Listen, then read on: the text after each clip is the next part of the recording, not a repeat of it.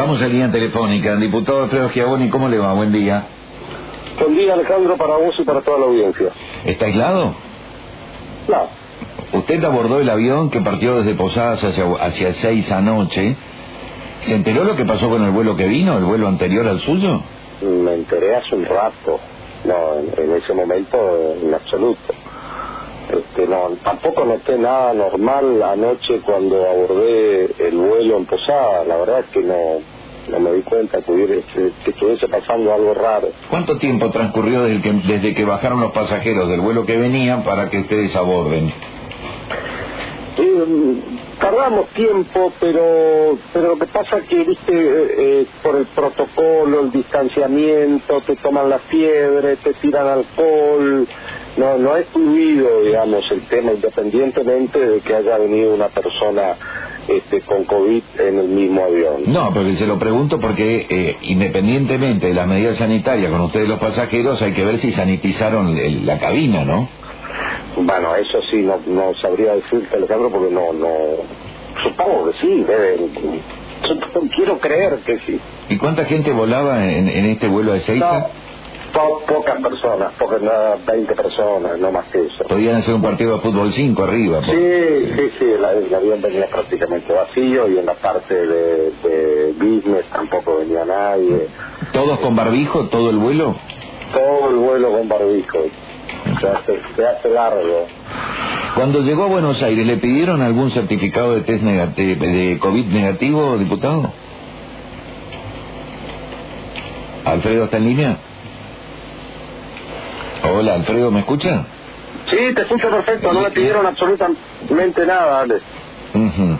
Eh, bueno, eh, en fin, vio que es bastante laxo todo esto, ¿no?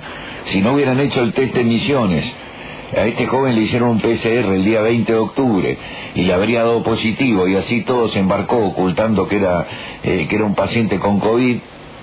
Usted puede desembarcar en Buenos Aires siendo COVID positivo y, y nadie le pide absolutamente nada. Sí, en Buenos Aires no te piden absolutamente nada. Eso, eso es así. Ahora, este joven deliberadamente, digamos, ocultó la, la, el hecho de estar contagiado. Sí, esta mañana decíamos que es algo muy parecido al caso de Buquebú, ¿se acuerda del chico que había Sí, abordado? claro, claro, sí, por supuesto. Es decir, usted de acá a Buenos Aires puede viajar y nadie le va a pedir un test, porque cuando sale Millones tampoco le piden que se haga el test, o porque No. usted es diputado no se lo piden. No, no se lo piden a nadie, no se lo piden a nadie. Lo único que hacen en el aeroparque en mm, Posadas es tomarte la, tomarte la fiebre, nada más. No le, no le hacen preguntas, no hacen el famoso triage, tampoco nada. Te, te anotan el número, el DNI, el nombre y el DNI en una, en una planillita luego de tomarte la fiebre y de sanitizarte las manos. Bueno, gracias diputado, gracias por hablar con nosotros, ¿eh? Bueno, chao, hasta luego. Que no sea nada, hasta luego. Bueno. El diputado Alfredo Schiavoni, Tranquilo. Bienvenido COVID a Misiones, ¿eh? Te vamos Tranquilo. a acá.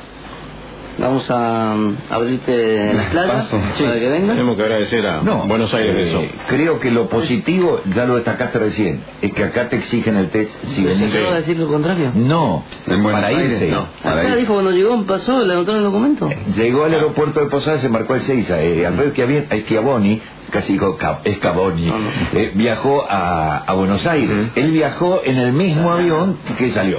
Sí. ¿Mm? Que te reís porque casi digo Scavioni, no lo dije varias veces. ¿Qué querés que lo repita? No, no, no. algo no. te falló ahí. Quiero, quiero seguir escuchando a José Luis.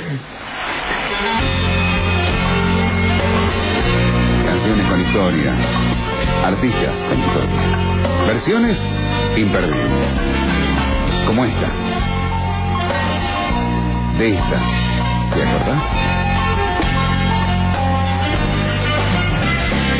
Se fue, como sus cosas y se